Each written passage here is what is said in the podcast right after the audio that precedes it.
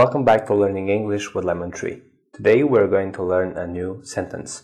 When you travel abroad, you'll need to use the currency of that country. It means you will need to change or exchange your money. And this is how you can do it. Let's have a look. I'd like to exchange my money, please.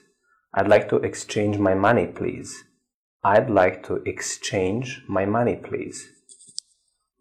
I'd like to exchange my money, please. Exchange means to change your money from one currency to another. I'd like to exchange my money, please. I'd like to exchange my money, please. Thank you for watching. See you in the next video.